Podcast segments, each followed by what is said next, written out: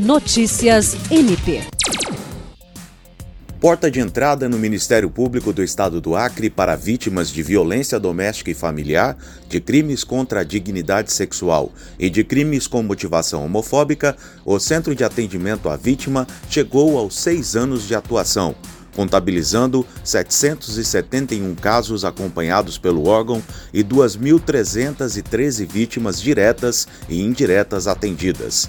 Inaugurado em 2016, diante do cenário de aumento de violência contra meninas, mulheres e pessoas LGBTQIA, no Acre, o CAV se especializou nos contextos de violência de gênero e familiar dispondo de uma equipe multiprofissional por meio da qual oferece serviços de orientação, acolhimento e atendimento judicial, jurídico e psicológico às vítimas.